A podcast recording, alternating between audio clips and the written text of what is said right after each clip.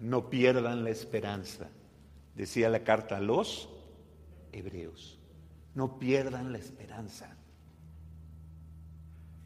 Hay adversidades y ¿qué decimos en nuestro corazón? No pierdan la esperanza. Hay dificultades y ¿qué decimos en nuestro corazón? Como la carta a los hebreos. Hay momentos y situaciones que no comprendemos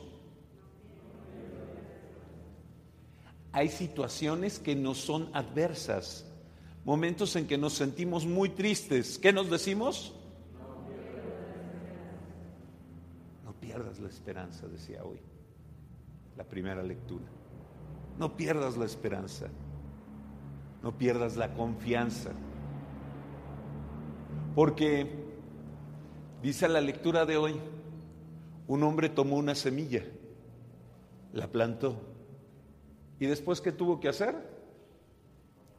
Irse a dormir.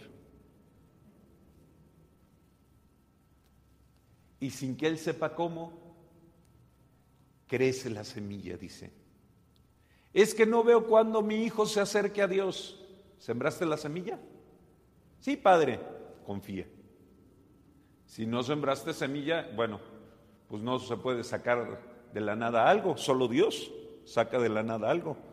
Pero si no sembraste semillas, pues no esperes que den fruto. Pero si sembraste semillas, lo llevabas a misa todos los domingos, le hablabas de Dios, sembraste. Quizá cuando ya estés dormido dé fruto. Es decir, quizá tú no lo veas, pero la semilla va a dar fruto. No pierdas la, no dejes de confiar no dejes de confiar. Eso le pasó a la santa que celebramos hoy. ¿A quién celebramos hoy? Santa Ángela Merici. ¿Y quién fue Santa Ángela? Una terciaria franciscana, ¿verdad? Muy bien. Esta hermana terciaria franciscana, cuando era muy joven, Ángela, los frailes le encargaron, ella su papá, fíjense, sembró la semilla, lo que decíamos. Todos los días su papá, cuando llegaba de trabajar, muy cansado, hablamos de hace muchos siglos, ¿qué es lo que hacía? Reunía a todos sus hijos y les leía vidas de santos. Todos los días. Sembraba la semilla. Todos los días. Si tú no le hablas a tu hijo, a tu nieto, todos los días, no estás sembrando semillas. No se puede sacar. Si tú no siembras, no vas a sacar frutos. Todos los días. Y entonces ella se volvió muy devota de Santa Úrsula.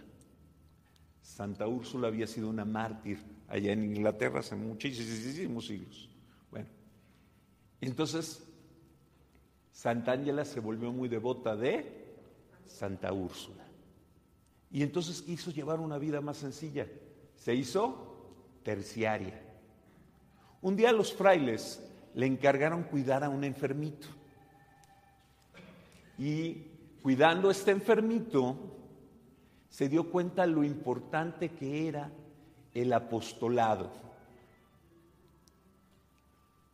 Hoy muchos teléfonos, ¿verdad?, están prendidos. Bueno, hay que ponerlos en modo misa antes, ¿verdad?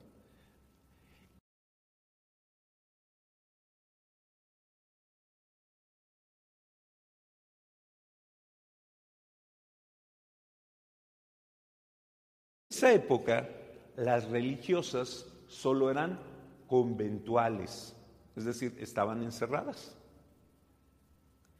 Entonces, pero ella pensó, necesitamos que la vida, que las mujeres hagamos apostolado. ¿Quiénes hacían apostolado en esa época?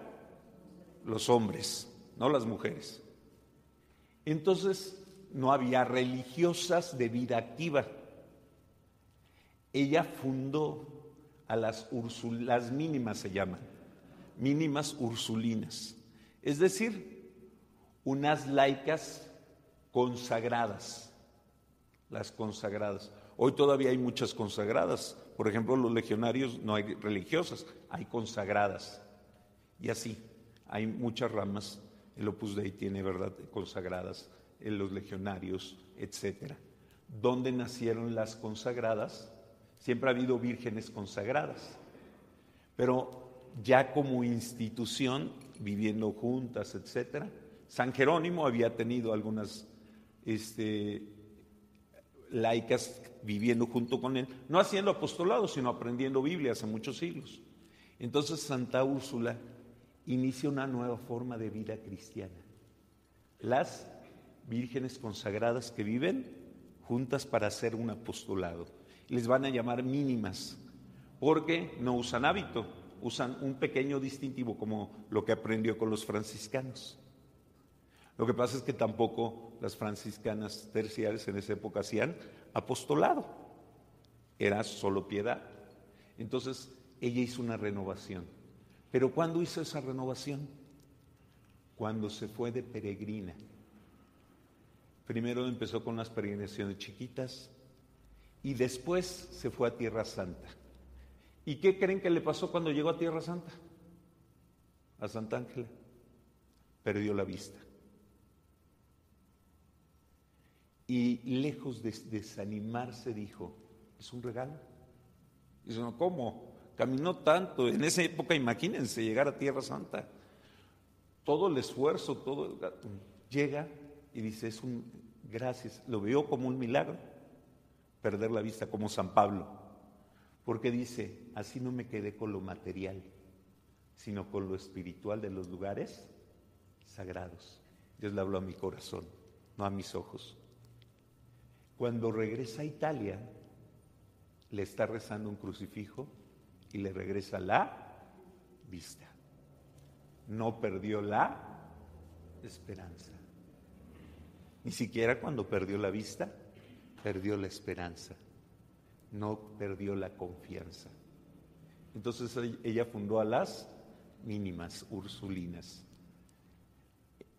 Hoy hay, también en la diócesis incluso hay este, vírgenes consagradas, es decir, mujeres que consagran su virginidad para el servicio de la iglesia y que su servicio y su oración, por ejemplo, hay gente eh, que está en la arquidiócesis, en el arzobispado, que son mujeres consagradas a Dios y que trabajan en la oficina, tienen un sueldo, pero están consagradas a Dios. Entonces, este fue un pequeño paso entre lo que llamamos vida contemplativa y vida activa en las religiosas. El siguiente paso lo va a dar San Francisco de Sales, que va a fundar a unas hermanas que todavía no son monjas este, de vida activa y ya un discípulo, entre comillas discípulo de San Francisco de Sales, va a fundar la vida religiosa activa, San Vicente de Paul. Pero fue un proceso de mucha evolución y una parte muy importante en esa evolución fue con Santa Ángela Merici, que celebramos hoy y que era terciaria franciscana y aquí hay muchos terciarios, para que ejemplo de Santa Ángela de Merici no pierdan la confianza, la esperanza. Nos ponemos en pie.